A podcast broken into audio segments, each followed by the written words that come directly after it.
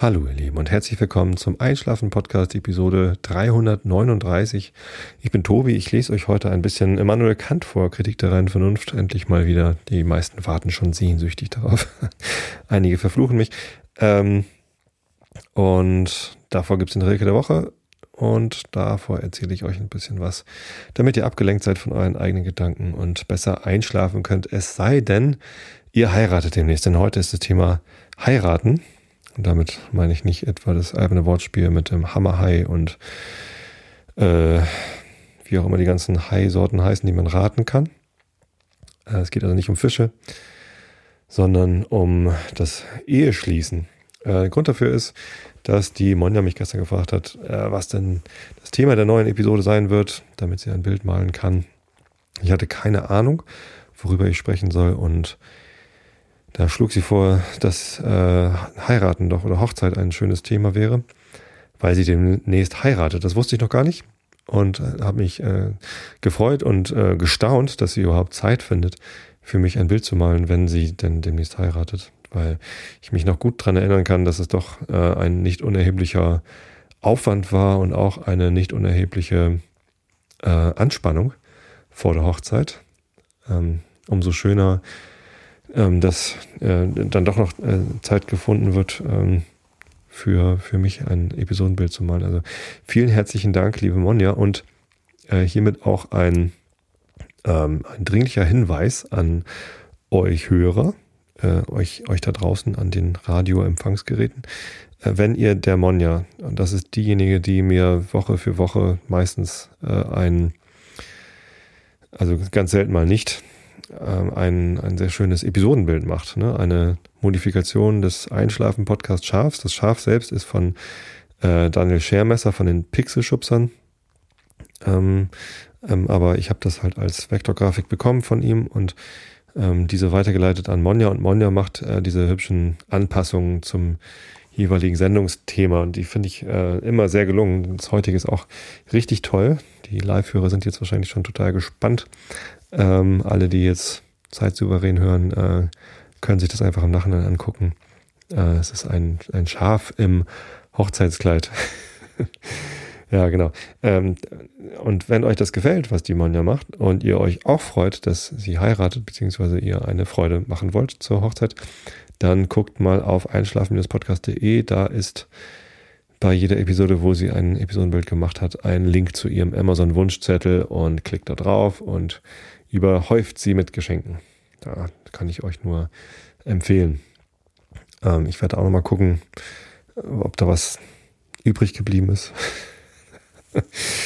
Und ja, seid großzügig zu ihr, sie hat es sich verdient. Genau, heiraten.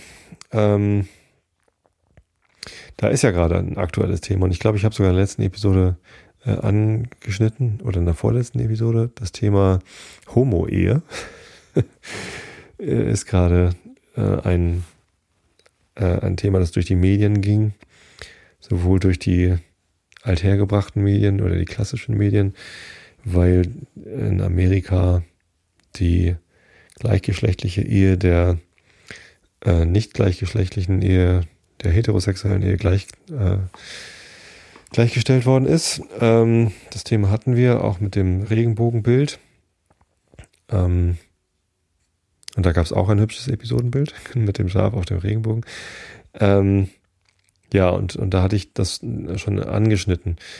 Generell finde ich, ähm, sollte einem Paar, egal wer da zusammenfindet, ähm, das sich entschließt, einen Teil ihres Lebens gemeinsam zu gehen, sollten keine Steine in den Weg gelegt werden, sondern sie sollten nach Rat und Tat, nach nach Möglichkeit unterstützt werden in diesem Vorhaben. Insbesondere, wenn sie den Plan haben, ähm, eine Familie zu gründen. Ich finde, äh, Familien sind äh, förderungswürdig. Äh, die Gesellschaft sollte Menschen, die sich entschließen, die Verantwortung für Kinder zu übernehmen, unterstützen. Ähm, was nicht heißt, dass Leute, die keine Kinder haben, weil sie sich dagegen entschließen oder weil sie sie nicht bekommen könnten, benachteiligt werden sollten. Ähm, das ist auf gar keinen Fall und, oder weniger gewertschätzt. ich finde nur, dass äh, wenn sich jemand dazu entschließt, ähm, in, in den Kindern liegt unsere Zukunft und äh, wir sind alle darauf angewiesen, dass es äh, Kinder gibt, die später mal äh, die, die Waren erwirtschaften und die, die Wirtschaft in Gang halten, sodass wir unsere Rente bekommen können, dass wir überhaupt im Alter noch leben können. Ja, ähm, das, das sollte ähm, gewürdigt werden und es sollte dabei, glaube ich, auch keine Rolle spielen, ob das Männlein und Weiblein sind, die selbst Kinder produzieren können oder ob es Männlein und Weiblein sind, die Kinder adoptieren, die keine Eltern haben, oder ob es Männlein und Männlein und Weiblein oder Weiblein und Weiblein oder sonst was ist. Ähm, das sollte eigentlich keine Rolle spielen. Und das ist auch schon alles, was ich zum Thema Homo-Ehe sagen möchte. Zum Thema Ehe an sich könnte man vielleicht noch mal was sagen. Ich hatte nämlich äh, heute zufällig gerade einen Artikel gelesen, den müsste ich gleich nochmal raussuchen für die Shownotes. Da ging es eigentlich um Agilität äh, in der Softwareentwicklung. Ne, ihr wisst ja, ich bin in der Softwarebranche tätig, war selber lange Zeit Softwareentwickler, also Programmierer und bin danach Produktmanager geworden, habe also eher die fachliche Verantwortung übernommen, ähm, um quasi vorzubereiten und die Verantwortung dafür zu tragen, was gebaut wird. Und mittlerweile bin ich, äh, habe ich mich nochmal verändert äh, und bin Agile Coach geworden, eine Art Berater, der Entwicklungsteams dabei hilft, ähm, ihren, ihren Anpassungsprozess zu optimieren. Ich habe letztens gerade darüber äh, nach, äh, sehr viel darüber nachgedacht, wie benennt man das eigentlich oder wie, wie beschreibt man das eigentlich, was ich jetzt gerade tue. Und äh, ich glaube, das trifft es am besten. Ich bin ein, ein Coach, zu Deutsch vielleicht am ehesten Berater, ähm, der Teams und Individuen dabei unterstützt, äh, ihre Anpassungsprozesse zu optimieren. Denn kein Team ist perfekt und kein Individuum ist perfekt in der Softwareentwicklung und sonst wo übrigens auch nicht, glaube ich, so dass ähm, man ja, gut daran tut, sich ständig zu verbessern. Es gibt so einen Begriff des kontinuierlichen Verbesserungsprozesses ähm, und ähm, darauf fußt, beziehungsweise das ist eine der Säulen der, der agilen Softwareentwicklung. Agilität bedeutet eben nicht nur, dass man schnell reagieren kann auf Änderungen der ähm, Ideen, was gebaut werden könnte, um mal nicht Anforderungen zu sagen, sondern eben auch, dass man agil ist im Sinne von vital oder wandelbar äh, in der Art, wie man arbeitet. Und dabei versuche ich die Teams und die Individuen zu unterstützen. Genau, und da äh, muss man immer auch viel lesen und gucken, was so der Rest der Welt macht, ähm, um Anpassungsprozesse äh, zu optimieren und in welche Richtung man sich denn anpasst und was es so für Sachen gibt. Und äh, in einem dieser Artikel äh, bin ich äh, zufällig gerade gestern, war das glaube ich, drüber gestolpert, dass ähm, die Ehe ja das klassischste oder das klassische Unterdrückungsinstrument für die Frau ist. Und dass ähm, aufgeschlossene, moderne und weltoffene, ja, irgendwie intelligente Menschen äh, doch tunlichst nicht heiraten sollten, um diese Institution der Frauenunterdrückung zu manifestieren oder gar zu unterstützen. Das fand ich ganz schrecklich. irgendwie, dass da irgendwie, ja, in einem, in einem Artikel, wo es um Softwareentwicklung geht, vielleicht um Leadership. Da, da geht es natürlich dann auch immer so ein bisschen um Lebensführung, ähm, dass es dann auf einmal irgendwie mit so einer Keule um, um, um Ehe ging, äh, die mich aber eigentlich so gar nicht getroffen hat, denn ich glaube nicht, dass ich meine Ehe so geschlossen habe oder so führe, dass ich meine Frau unterdrücke, sondern ich sehe irgendwie Ehe ganz anders. Und ja, insofern könnte ich jetzt vielleicht in dieser Episode, nachdem ich jetzt lange Vorrede und Abschweifung schon gemacht habe, mal sagen, wie sehe ich denn eigentlich Ehe? Was ist denn Ehe? Ähm, für mich ist die Ehe ein Versprechen, das man sich gibt, dass man ein, ja, ein Stück des Weges und in meiner Idealwelt den, den Rest des Lebens, den man äh, vor sich hat, gemeinsam geht. um bestimmte Dinge gemeinsam zu machen. Zum Beispiel eine Familie gründen. Das muss aber nicht unbedingt der Fall sein. Es ist also ein Treueversprechen, das man sich gibt. Und ähm, die Eheschließung, die Hochzeit, ist das Fest, wo man dieses Versprechen öffentlich macht. Ähm, mit dem Hintergrund, dass man einerseits ähm, der Öffentlichkeit zeigt, so hallo, äh, wir beide, wir, wir geben uns dieses Versprechen, wir wollen diesen Bund schließen. Ähm, das heißt übrigens auch, dass, äh, dass wir für andere Leute nicht mehr verfügbar sind, so einen Bund zu schließen. Und ähm, das heißt aber auch, dass äh, für mich war das bei meiner Hochzeit ein, ein wichtiger Aspekt. Es gibt ja Trauzeugen. Äh, Trauzeugen haben eigentlich so die Aufgabe, einerseits ähm, bei, der, der Eheschließung dabei zu sein und das hinterher bezeugen zu können, aber eben auch das Paar äh, in späteren Situationen daran erinnern zu können. Zum Beispiel, wenn es zu Problemen kommt in der Beziehung und äh, es kriselt, dann, dann, sollten die Trauzeugen eigentlich da sein, um die, um die Ehe zu stützen. Denn äh, das passiert übrigens. Also unbedingt. Äh, notwendigerweise kommt man in Beziehungen immer an Punkte, wo es kriselt, wo, wo man Probleme hat. Und dann braucht man Unterstützung. Und dann ist es gut, wenn, wenn Trauzeugen da sind, die diese Aufgabe übernommen haben, die einen daran erinnert, dass man eben diesen Bund geschlossen hat, dass man sich irgendwie versprochen hat, durch dick und dünn zu gehen und einen Teil des Wegs gemeinsam zu gehen. Ähm, und ich habe das bei unserer Eheschließung damals, glaube ich, habe ich eine Rede gehalten? Ich weiß es gar nicht mehr. Ich habe auf der Hochzeit meines Bruders.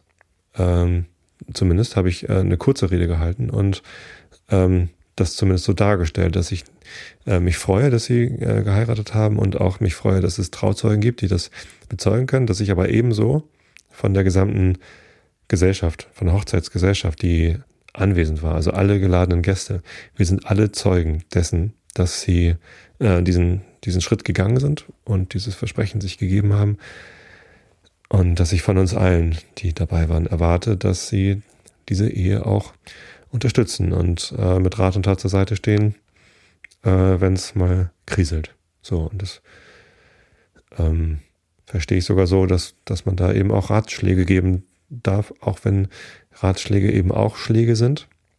Ähm, die Tatsache, dass ich bei der Hochzeit eingeladen war, ähm, hat mich zum Zeugen gemacht und äh, gibt mir die Aufgabe, mich darum zu kümmern, auch wenn ich nicht ähm, drum gebeten werde.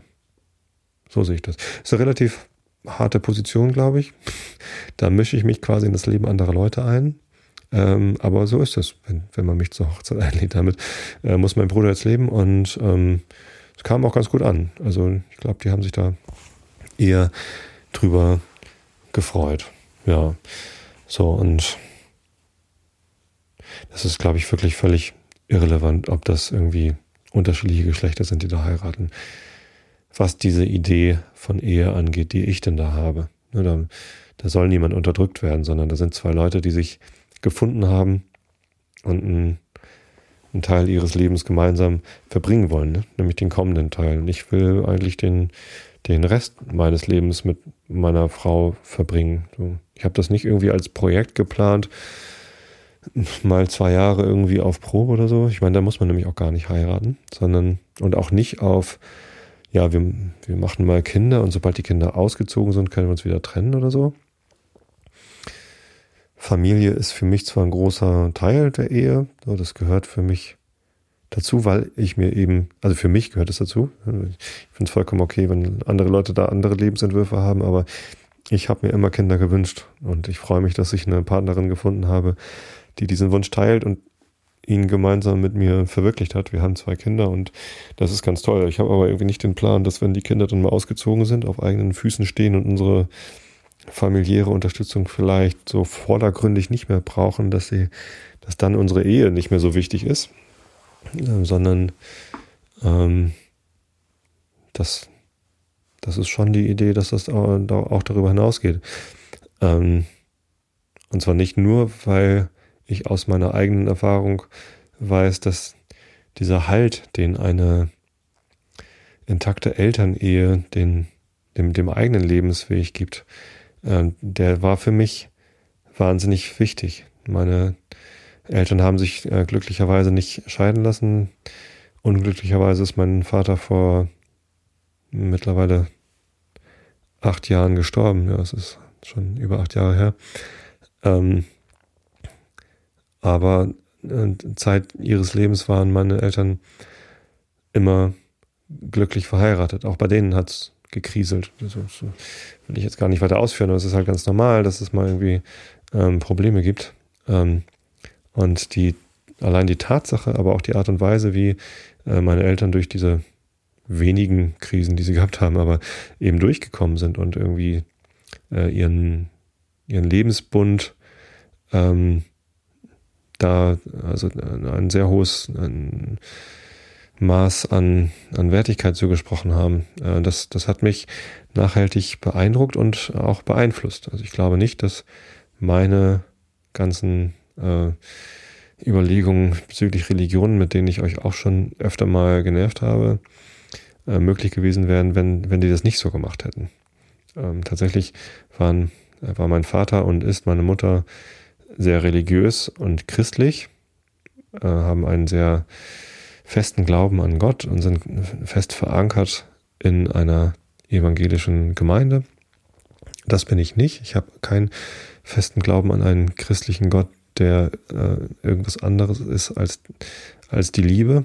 Also keine externe Instanz, die irgendwie einen Einfluss auf mich hat, sondern, sondern das, was in mir drin ist. Das habe ich euch schon oft genug erklärt, was, was ich von, von Gott glaube oder, oder wie ich meinen Gott glaube und, und welche Rolle die Religion dabei spielt und auch das Christentum. Ich bin christlich erzogen worden von meinen Eltern. Ähm, daher rühren also meine, meine Wertevorstellungen. Mein jetziges Glaubenskonstrukt, was ich als meine Religion bezeichne, es hat mit dem, was die christliche Lehre, äh, so wie sie normalerweise wiedergegeben wird, mit, mit einem Gott, der eben nicht in mir drin ist, sondern der irgendwie außerhalb von mir ist oder irgendwie für alle der eine Gott ist, das, das funktioniert halt für mich nicht. Ähm, aber ich glaube, dass die, die Tatsache, dass meine Eltern sich immer geliebt haben und uns ganz viel Liebe geschenkt haben, darauf einen sehr großen Einfluss hat. Also das, das glaube ich, da, da, bin ich mir ziemlich sicher, dass ich anders nicht hätte auf diese Idee kommen können. Und, und gleichzeitig ist dieser Glaube, der ich da entwickelt habe, sehr, sehr wichtig für mich. Das äh, gibt mir halt. Ich, ich glaube an die Liebe. Das, äh, ich glaube, dass Liebe eine Kraft ist, die in uns drin wohnt, dass wenn wir uns dazu entschließen, jemandem bedingungslos ähm, sich, sich hinzugeben ähm, und, und ein, ja, also Kinder liebt man bedingungslos. Es mag sein, dass, dass es manchmal schief geht und Eltern das nicht packen. Das sind dann sehr unglückliche Situationen. Ähm, aber ich glaube, als äh, bei, bei Kleinkindern haben Eltern meistens gar keine andere Chance, als sie bedingungslos zu Da macht man ja nicht, ich habe dich nicht lieb, so, wenn du, wenn du nicht dein Zimmer aufräumst oder so.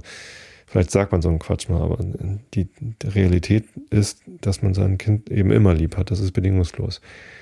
Genauso sollte man das auch mit seinem Lebenspartner halten, sonst hält halt die Ehe nicht. Wenn ich meine, meine Liebe zu meinem Lebenspartner an Bedingungen knüpfe, ähm, dann ist das nicht bedingungslos, dann ist es keine Liebe. Und ich glaube, dass gerade, gerade Liebe aber eine Kraft entfaltet, die die Dinge bewegt, die wir vielleicht mit unseren wissenschaftlichen Erkenntnissen, die wir uns im, im Geiste erarbeiten können, eben nicht erklären können. Das ist so das, das Übernatürliche der Liebe, äh, was den religiösen Aspekt meines Glaubens widerspiegelt.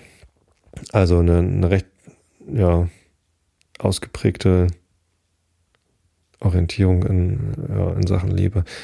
Ähm, so, und das, das habe ich mir nicht ausgedacht, als ich, als ich Kind war und noch nicht auf eigenen Beinen stand, sondern ähm, dieser Glaube an die Liebe, der hat sich entwickelt über, über viele Jahre und entwickelt sich immer noch weiter und basiert auch immer noch. Also längst als ich ausgezogen war, schon, ich glaube sogar, so richtig klar geworden ist, oder was heißt klar? Also der Stand, den ich jetzt habe, der hat sich auch in den letzten zwölf Jahren Ehe entwickelt. Ja, am 25.07. nämlich. Das ist in äh, zwei Wochen. habe ich schon zwölften Hochzeitstag. 25.07. ist zufällig auch das erste Heimspiel vom FC St. Pauli. Und meine Frau und ich feiern unseren zwölften Hochzeitstag im Stadion. Da muss ich dem Stadionsprecher noch eine E-Mail schreiben, dass er uns bitte durchsagt. Äh, beim FC St. Pauli ist das so, dass bei Heimspielen immer irgendwie die Leute, die Geburtstag haben im Stadion sind, die, ähm, die werden dann gegrüßt, wenn die Leute, die äh, mit denen im Stadion sind, dran denken, dem Stadionsprecher vorher eine E-Mail zu schreiben. Und ich würde mich freuen, wenn meine Frau Grüße bekommt vom Stadionsprecher. Beziehungsweise wir beide dann. Tja, wenn wir schon mal Hochzeitstag haben äh, und den auch noch im Stadion verbringen, dann könnt ihr das ruhig mal machen. Tja, zwölf Jahre sind wir verheiratet. Ähm, das war ganz witzig. Ähm, was heißt ganz witzig? Wir haben uns ja schon lange gekannt, meine Frau und ich, ähm, bis wir ein Paar geworden sind. Wir kennen uns seit ich 13 bin und haben dann uns in der jungen Gemeinde, das war halt die Jugendgruppe der, der Gemeinde, also der christlichen Gemeinde, in der meine Mutter als Diakonin gearbeitet hat, haben uns halt kennengelernt und immer wieder gesehen. Und daraus ist eine Freundschaft entstanden, die aber also zuerst mal nichts, äh, nichts Erotisches hatte. Also ich war durchaus schon als, als Jugendlicher mal in sie verknallt, wie sie mir dann äh, später offenbart hat, äh, auch sie in mich. Äh, dieses Verliebtsein, dieses Verknalltsein, dieses äh, Strohfeuer, irgendwie aufgeregt sein, kribbeln und so, das, das ist schön, das gehört auch dazu, zu einer, äh, zu einer Liebesbeziehung, ist aber mh, hm, nach meinem Befinden vielleicht nicht mal die beste Basis für eine gute Beziehung. Ähm, Hat es aber trotzdem gegeben. So, und gibt es auch übrigens immer noch, immer mal wieder. So, das, das ist nicht weg. Ähm, das kommt äh, und geht. Man hat auch Alltagssituationen, in denen das nicht kribbelt. So, das gehört eben auch dazu, in denen es mal anstrengend ist. Aber es ist immer wieder da. So, ähm, wie gesagt, eine Freundschaft äh, und ja, die, die wurde auch enger und wir, wir waren dann äh, sehr gute Freunde. Und bis wir uns aber entschlossen haben, eine, eine Beziehung einzugehen, also eine Liebesbeziehung, sind noch viele Jahre ins Land gegangen und ähm, verschiedene andere Beziehungen zu, zu anderen Frauen, äh, die ich hatte und sie hatte auch Beziehungen zu anderen Männern. Ähm, und ja, tatsächlich haben, als wir dann beide mal äh, ohne Beziehung waren, ähm, haben uns dazu entschlossen, diesen Weg zu gehen. Das war äh, ein sehr imposanter Moment für mich, dass ich irgendwie, dass wir, ja, lass uns das probieren. Und äh, tatsächlich waren, waren die Bedenken da, hm, ähm, was, was, was, wenn das schief geht, kann unsere Freundschaft da, da drüber stehen, die uns beiden sehr wichtig war. Und ich glaube, die Freundschaft ist die beste Basis für die, für die Ehe, die wir jetzt führen. Also das ist eine viel bessere Basis als ein, ein Strohfeuer verliebt sein. Ähm, wie gesagt, das waren viele, viele Jahre, die wir, die wir befreundet waren. Wie alt war ich denn, als wir geheiratet haben? Da war ich 29, 28, wenn ich jetzt mal zurückrechne. Naja, 28. Mit 28 habe ich geheiratet. Und vorher waren wir irgendwie noch zwei Jahre zusammen, vielleicht 26. Das heißt, wir kannten uns schon 12, 13 Jahre, bis wir überhaupt zusammengekommen sind im Sinne von einer, einer Liebesbeziehung führen. Ähm, entsprechend konnten wir uns dann aber, nachdem wir dann äh, eine, eine, Beziehung gestartet haben, äh, relativ bald dazu entscheiden, zusammenzuziehen, gemeinsam Haushalt zu führen, gemeinsam zu wohnen. Ähm, und als wir zusammen gewohnt haben, konnten wir auch relativ schnell dazu entschließen, ähm, zu heiraten. Denn das war für uns beide das Modell ähm, des Zusammenlebens, das, das für uns gut war. So, wir wollten gerne eine Familie haben, wir wollten auch Kinder haben. Und haben uns halt entschlossen zu heiraten. Und sobald wir irgendwie den, den Termin gefunden hatten, ja, lass uns heiraten am 25.07.2003 äh, und den Termin fix gemacht haben, eine Woche später stellte meine Frau fest, dass sie schwanger geworden ist. Klingt wie eine blöde Ausrede, ähm, dass wir also erst entschlossen haben wollen äh, zu heiraten und dann erkannt haben, dass sie schwanger ist. Ähm, denn häufig ist es ja so, dass man, äh, dass, dass die Frau schwanger wird und dann schnell, oh, lass uns schnell heiraten, ähm, bevor das Kind da ist, sonst ist es ja unehelich. Ähm, das funktioniert natürlich nicht. Also es funktioniert sowieso nicht, weil äh, diese, diese drei Monatsschwangerschaften, die man dann hatte, und oh, äh, schon drei Monate nach der Hochzeitsnacht ist das Kind da, das ist ja Quatsch. Also, also offensichtlich war meine Frau schon schwanger, als wir äh, standesamtlich geheiratet haben. Äh, auf, den, auf den standesamtlichen Hochzeitsfotos äh, ist das äh, unverkennbar. Ähm, und wir haben uns dann, als wir das dann wussten und auch wussten, dass sie dann schon im äh, siebten Monat schwanger sein würde, glaube ich, sechsten, siebten, irgendwie so, ähm, haben uns dazu entschlossen, trotzdem zu heiraten, aber eben nur standesamtlich im kleinen Rahmen. Denn äh, so eine Hochzeit ist für eine schwangere Frau doch ähm, eine ganz schöne äh, Herausforderung. Also eine Schwangerschaft ist schon eine Herausforderung und dann noch eine Hochzeit zu feiern, das muss man schon wollen. Und wir wollten gerne groß feiern mit, mit vielen Gästen und, und auch doll feiern, so ähm, dass es kracht. Ähm, und das ja, wollten wir halt nicht, während meine Frau schwanger ist. Deswegen haben wir das große Fest um ein Jahr verschoben und dann äh, kirchlich erst am 31.07.2004 geheiratet und das dann gleich verbunden mit der Taufe unserer Tochter. Und gleich ein Abwasch sozusagen. Nur einmal Kirche. Ähm, ja, und es war eine, war eine schöne Sache, denn jetzt haben wir erstens zwei Hochzeitstage, 25.07. und 31.07., äh, die man dann immer feiern kann. Ähm, und ja, wir konnten halt dann gleich, also das, das Hochzeitsfest, die, die kirchliche Hochzeit mit den vielen Gästen, äh, war dann eben auch gleich noch die Taufe und das war nur eine gute Sache. So, das, das hat Spaß gemacht, war ein tolles Fest. Und viele Gäste da, wir haben ganz klassisch einen, einen Saal gemietet im Hollenstädter Hof. Großer Saal. Ich weiß gar nicht mehr, wie viele Gäste da waren. Ich glaube, äh, also viele über 100, 140, 150, ich weiß es gar nicht mehr genau. Ja, viel Familie, viele Freunde ähm, und ein, ein rauschendes Fest. Ja, das war gut. Der, der Wirt im Hollenstädter Hof, äh, der Herr Hoppe, der äh, ist Sommelier, also Wein. Kenner und der reiste auch selbst immer, ich weiß gar nicht, was er immer noch macht. Der, der führt den Hollenstädter Hof auch gar nicht mehr. Ich glaube, der ist da schon in Rente gegangen. Der ähm, hatte zumindest einen sehr guten Weinkeller und bevor wir dort die, die Feier gemacht haben, haben wir eine Weinprobe gemacht, um eben zu entscheiden, welche Weine denn angeboten werden. Äh, und ich kann mich heute noch an die an die Weine erinnern, die wir auf unserer Hochzeit hatten. Das waren zumindest an zwei von den dreien. Wir hatten einen Weißwein, an den ich mich nicht mehr so genau erinnern kann, was das war. Aber wir hatten einen herrlichen Bordeaux. Ähm, tiefrot und schwer und samtig und mächtig. Ähm, richtig toll. Großes, großes Ding. Und wir hatten einen Rosé. Und als er bei der Weinprobe gesagt hat, äh, was soll es denn geben? Vielleicht drei verschiedene Weine, vielleicht ein Weißwein, Rotwein und ein Rosé. Da war ich erst skeptisch, weil ich Rosés nur aus meiner Jugend kenne, als meine Eltern dann mal irgendwie Rosé getrunken haben. Und das waren, ich habe dann, wenn ich probiert habe, immer gedacht, so, nee, das ist nichts für mich, das ist süß und irgendwie, nee, ich, hab, ich hatte bis dahin noch nie einen Rosé getrunken, der mir irgendwie geschmeckt hätte. Und das habe ich ihm dann gesagt und er meinte, nee, nee, warte mal.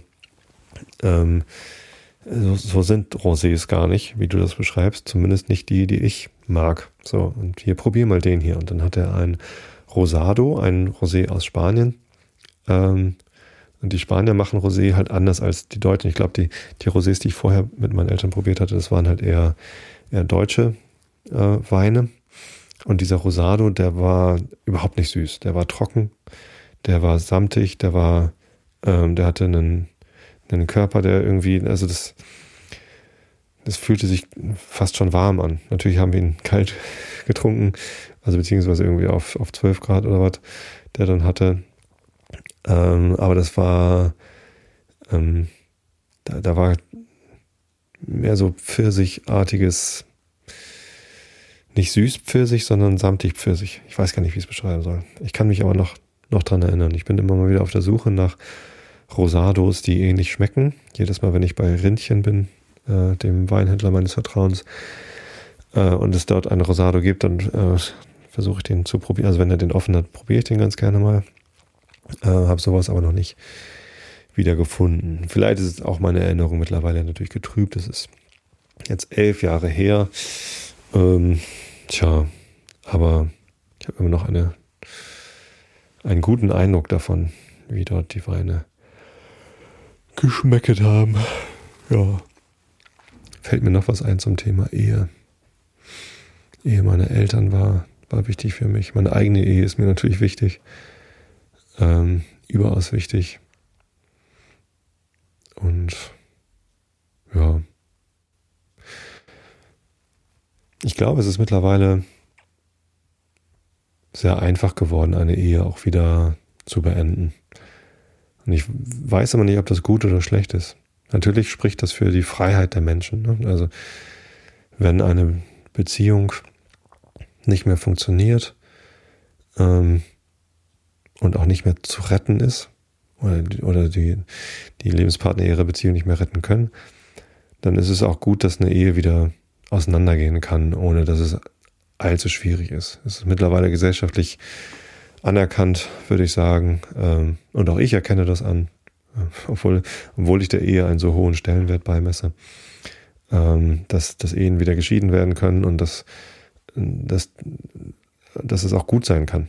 Also sowohl für die Lebenspartner als auch für möglicherweise vorhandene Kinder ähm, kann das besser sein als eine Beziehung, die nicht mehr funktioniert, auf ewig äh, weiterzuführen und sich da, da durchzuquälen. Ja, aber ich glaube, dass es trotzdem einen sehr hohen Wert hat, um diese Beziehungen äh, zu kämpfen. Also man, man muss da äh, vielleicht die, also nee, man sollte auf jeden Fall, das ist ein Wert, den ich, den ich vertrete, man sollte die Grenze hinterfragen. Wie schwer mache ich es mir? Also wie leichtfertig gebe ich eine Ehe auf und, und, und trenne mich. Ähm, und nur wenn man diese, nur wenn man diese Grenze hinterfragt, kann man sich sicher sein, dass man alles versucht hat, diese, die, diese Ehe zu retten. Wenn man, wenn man das nicht tut, wenn man nicht alles versucht, dann, ähm, dann hat die Ehe halt einen, einen geringeren Stellenwert. Das mag so sein, dass es für viele Leute heutzutage die Ehe nicht mehr so einen hohen Stellenwert hat, wie es für mich hat. Ich finde es aber schade, weil es eine, ja, weil ich dem viel Wert zumesse, beimesse und auch aus eigener Erfahrung weiß, dass es einen, einen sehr, sehr positiven Effekt aufs Leben haben kann, wenn man tatsächlich durch dick und dünn geht. Also wenn man auch in guten und in schlechten Zeiten zueinander hält nicht nur für sich selbst, als auch für das Umfeld ist das eine, eine gute Sache, wenn eine Ehe länger hält als bis zum ersten Streit oder bis zum fünften Streit oder bis zum ersten Problem, auf das man gerade keine Lust hat, das zu lösen. Dann, ja. Wie gesagt, Bedingungslosigkeit gehört für mich zu, zu Liebe dazu. Und die bedeutet eben, dass man eben auch bedingungslos alle Möglichkeiten auslotet, um eine Beziehung zu retten. Tja. Gut. Ähm, so viel dazu. Ich gucke mal eben in den Chat rein. Ähm, ähm, ähm. ja, die Dani freut sich, dass wir Monja eine Freude machen können. Ähm, mit Geschenken und ich kann nur nochmal dazu aufrufen, klickt doch am besten jetzt auf Ihren Amazon Wunschzettel-Link, falls ihr noch wach seid. Sonst macht es einfach morgen früh und guckt mal, was sie sich so wünscht. Sie hat mir vorhin verraten, dass sie auch noch ein paar Deko-Sachen, die sie für ihre Hochzeitsfeier braucht, auf ihrem Wunschzettel hat. Ich gucke selbst gleich nochmal nach, was sie da hat. Ja, genau. Dann wollen wir mal gucken, was denn der Herr Rilke heute so zu bieten hat. Der Rilke der Woche heißt, ich möchte werden wie die ganz Geheimen.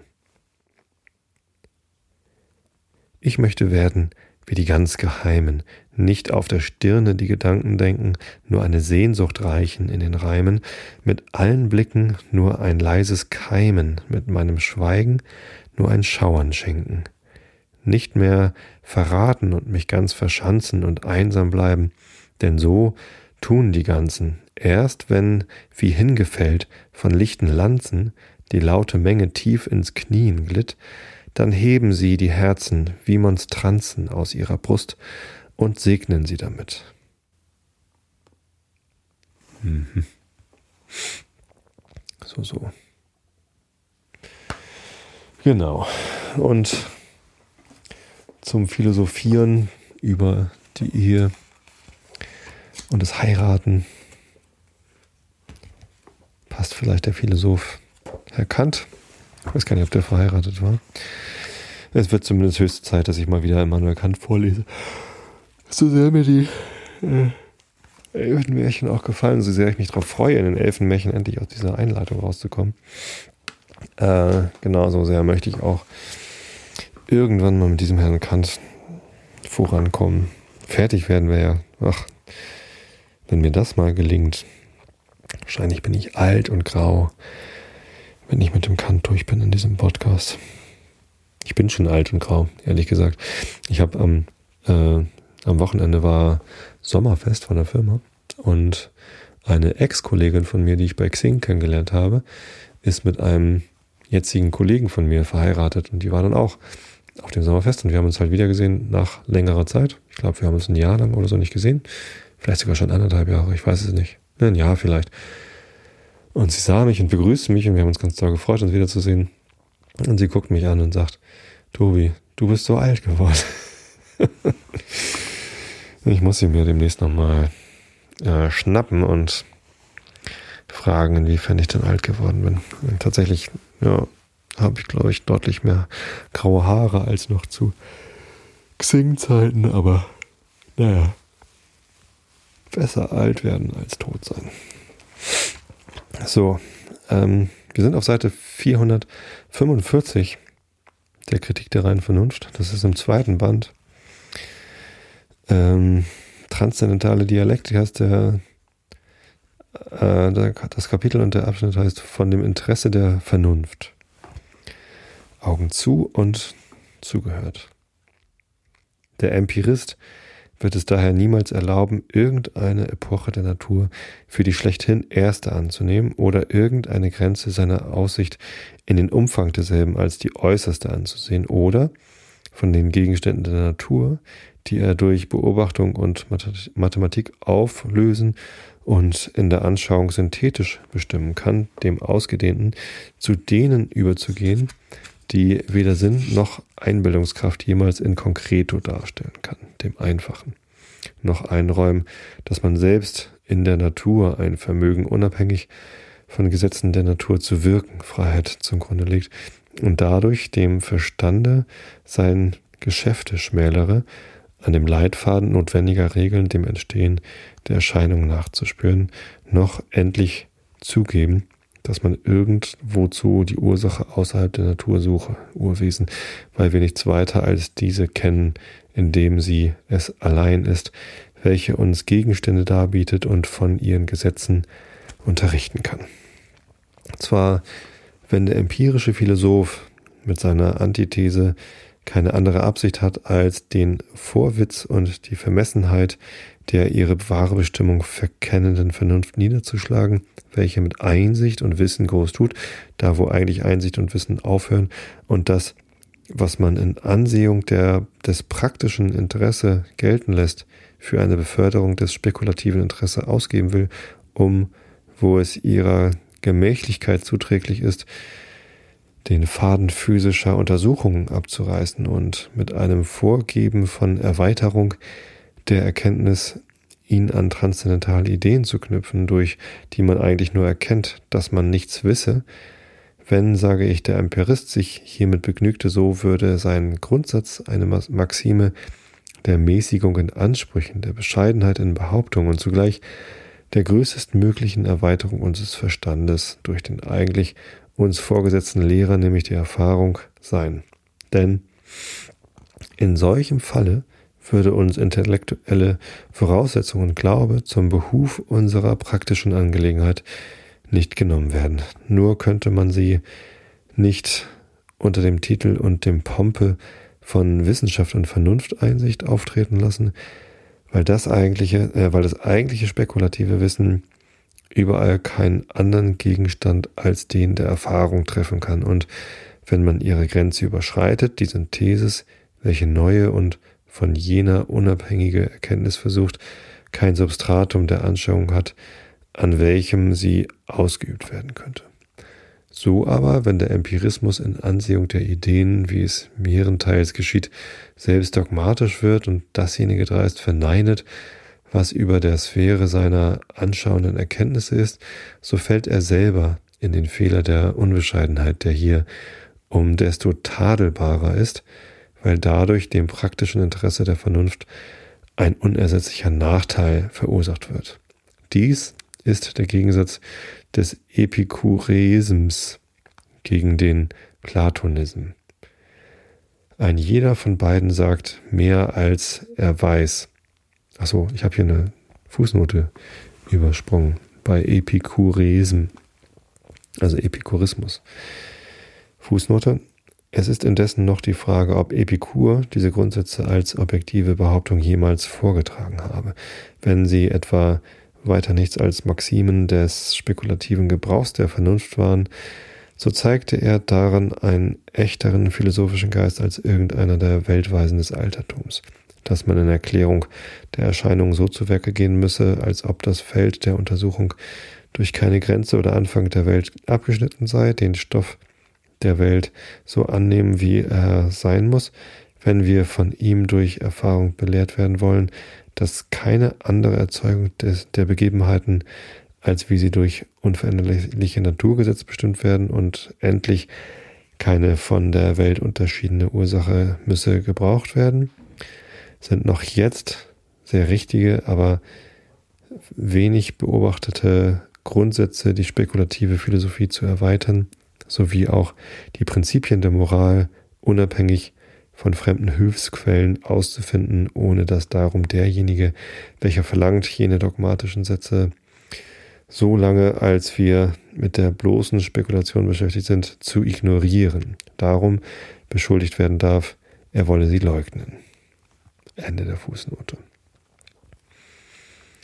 Ein jeder von beiden sagt mehr, als er weiß, doch so, dass der Erstere das Wissen, ob zwar zum Nachteile des Praktischen aufmunternd und befördert, der Zweite zwar zum Praktischen vortreffliche Prinzipien an die Hand gibt, aber eben dadurch in Ansehung alles dessen, worin uns allein ein spekulatives Wissen vergönnet ist, der Vernunft erlaubt, ideales, idealischen Erklärungen der Naturerscheinung nachzuhängen und darüber die physische Nachforschung zu verabsäumen.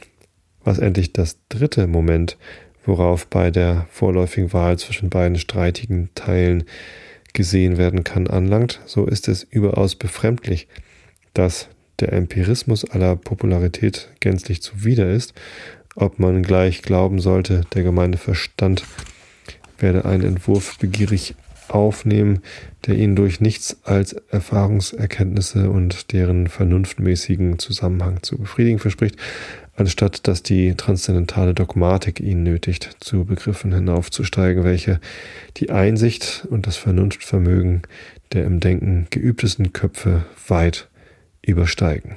Aber eben dieses ist sein Bewegungsgrund, denn er befindet sich als denn in einem Zustande, in welchem sich auch der Gelehrteste über ihn nichts herausnehmen kann. Wenn er wenig oder nichts davon versteht, so kann sich doch auch niemand rühmen, viel mehr davon zu verstehen und ob er gleich hierüber nicht so schulgerecht als anderen sprechen kann, so kann er doch darüber unendlich mehr vernünfteln, weil er unter lauter Ideen herumwandelt, über die man eben am besten, er darum am beredsten ist, weil man davon nichts weiß, anstatt dass er über der Nachforschung der Natur ganz verstummen und seine Unwissenheit gestehen müsste. Gemächlichkeit und Eitelkeit also sind schon eine starke Empfehlung dieser Grundsätze. Über dem, ob es gleich einem Philosophen sehr schwer wird, etwas als Grundsatz anzunehmen, ohne deshalb sich selbst Rechenschaft geben zu können oder gar Begriffe, deren objektive, objektive Realität nicht eingesehen werden kann, einzuführen, so ist doch dem gemeinen Verstande nichts gewöhnlicher. Er will etwas haben, womit er zu, zuversichtlich anfangen könne. Die Schwierigkeit, eine solche Voraussetzung selbst zu begreifen, beunruhigt ihn nicht, weil sie ihm, der nichts weiß, was begreifen heißt, niemals in den Sinn kommt, und er hält das für bekannt, was ihm durch öfteren Gebrauch geläufig ist.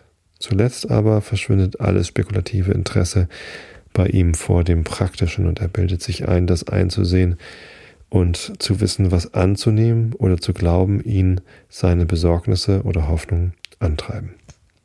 So ist der Empirismus der transzendental idealisierenden Vernunft aller Popularität gänzlich beraubt und so viel Nachteiliges wieder die obersten praktischen Grundsätze sie auch enthalten mag, so ist doch gar nicht zu besorgen, so ist doch gar nicht zu besorgen, dass sie die Grenzen der Schule jemals überschreiten und im gemeinen Wesen ein nur einigermaßen beträchtliches Ansehen und einige Gunst bei der großen Menge erwerben werde.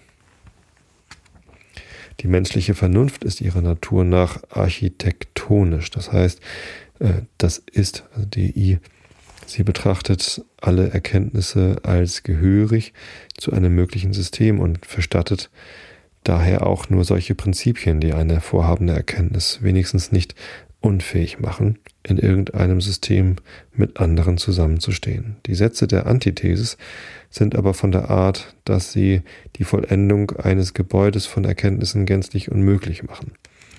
Nach ihnen gibt es über einen Zustand der Welt immer einen noch älteren, in jedem Teile immer noch andere wiederum teilbare, vor jeder Begebenheit eine andere, die wiederum eben sowohl anderweitig erzeugt war und im Dasein überhaupt alles immer nur bedingt, ohne irgendein unbedingtes und erstes Dasein anzuerkennen.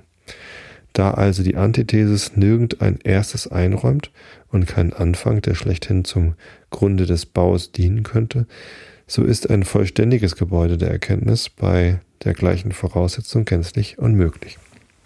Daher führt das architektonische Interesse der Vernunft, welches nicht empirische, sondern rein Vernunfteinheit a priori fordert, fordert, steht da. Oh je, ein Schritt, Schritt. Eine natürliche Empfehlung für die Behauptung der Thesis bei sich.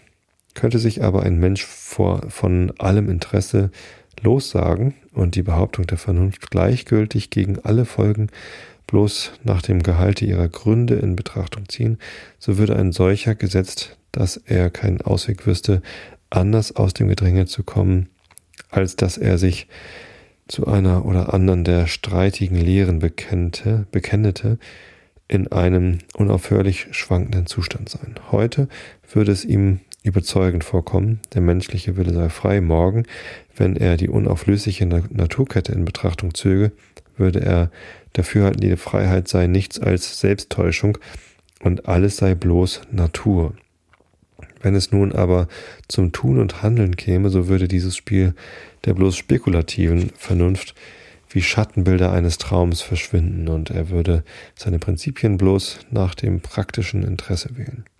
Weil es aber doch einem nachdenkenden und forschenden Wesen anständig ist, gewisse Zeiten lediglich der Prüfung seiner eigenen Vernunft zu widmen, hierbei aber alle Parteilichkeit gänzlich auszuziehen und so seine Bemerkungen anderen zur Beurteilung öffentlich mitzuteilen, so kann es niemanden verargt, noch weniger verwehrt werden, die Sätze und Gegensätze, so wie sie sich durch keine Drohung geschreckt vor Geschworenem von seinem eigenen Stande, nämlich dem Stande schwacher Menschen, verteidigen können, auftreten zu lassen.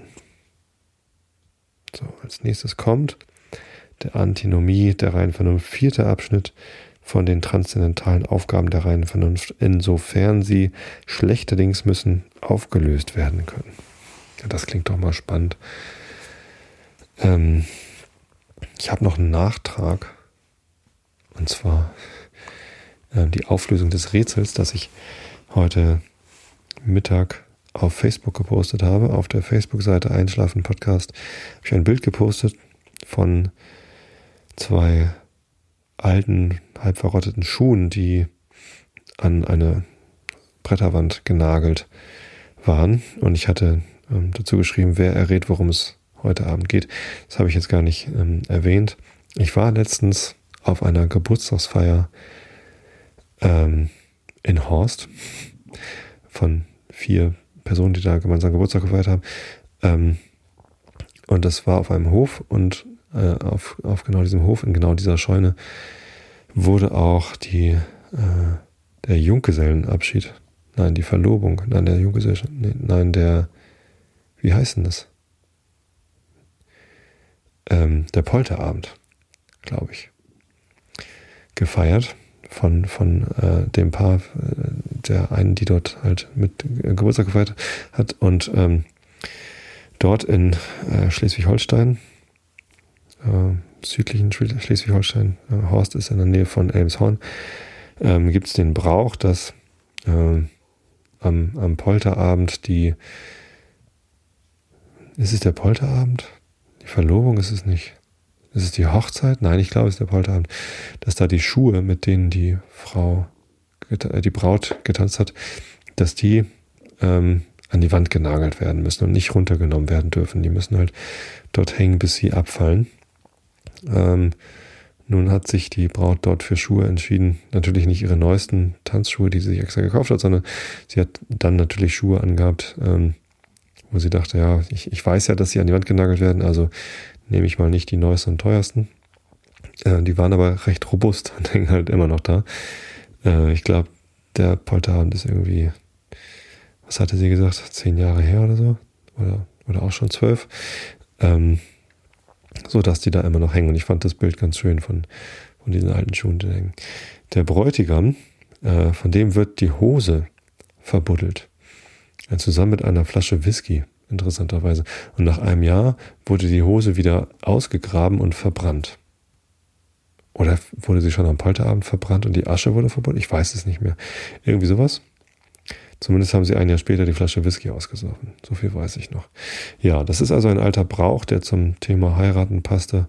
Und ich hatte noch dieses Bild. Ich dachte, ich poste es mal. Tatsächlich sind da mehrere Leute drauf gekommen. Also, dass, ähm, dass es ums Heiraten geht oder um Polterabend äh, oder Verlobung.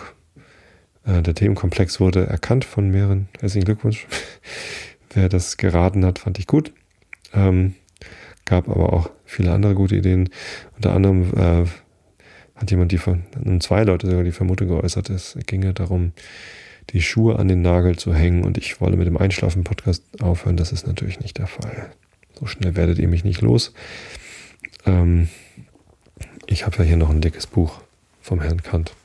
Übrigens, wenn das durch ist, ich habe noch weitere Bücher vom Herrn Kant. Also zum Vorlesen ist noch genug Stoff für die nächsten Jahre da. Zum Erzählen vorher fällt es mir immer schwerer, auf Ideen zu kommen, worüber ich denn spreche. Ähm, vielleicht ist es ja auch gar nicht so wichtig, jedes Mal so ein tolles Thema zu haben. Wichtig ist, dass ihr schlaft. Ohne Schlaf kommt der Mensch nicht aus. Ich wünsche euch gesunden Schlaf, glücklichen Schlaf und ausreichend viel Schlaf für diese Woche und überhaupt. Äh, wir hören uns wieder nächste Woche. Da gibt es keinen Realitätsabgleich, aber ähm, ein Einschlafen-Podcast. Ich weiß auch noch nicht wann. Das sehen wir dann. Ähm, genau, es könnte also etwas später sein als normal. Wie auch immer. Wir hören uns. Ich habe euch alle lieb. Bis zum nächsten Mal. Gute Nacht.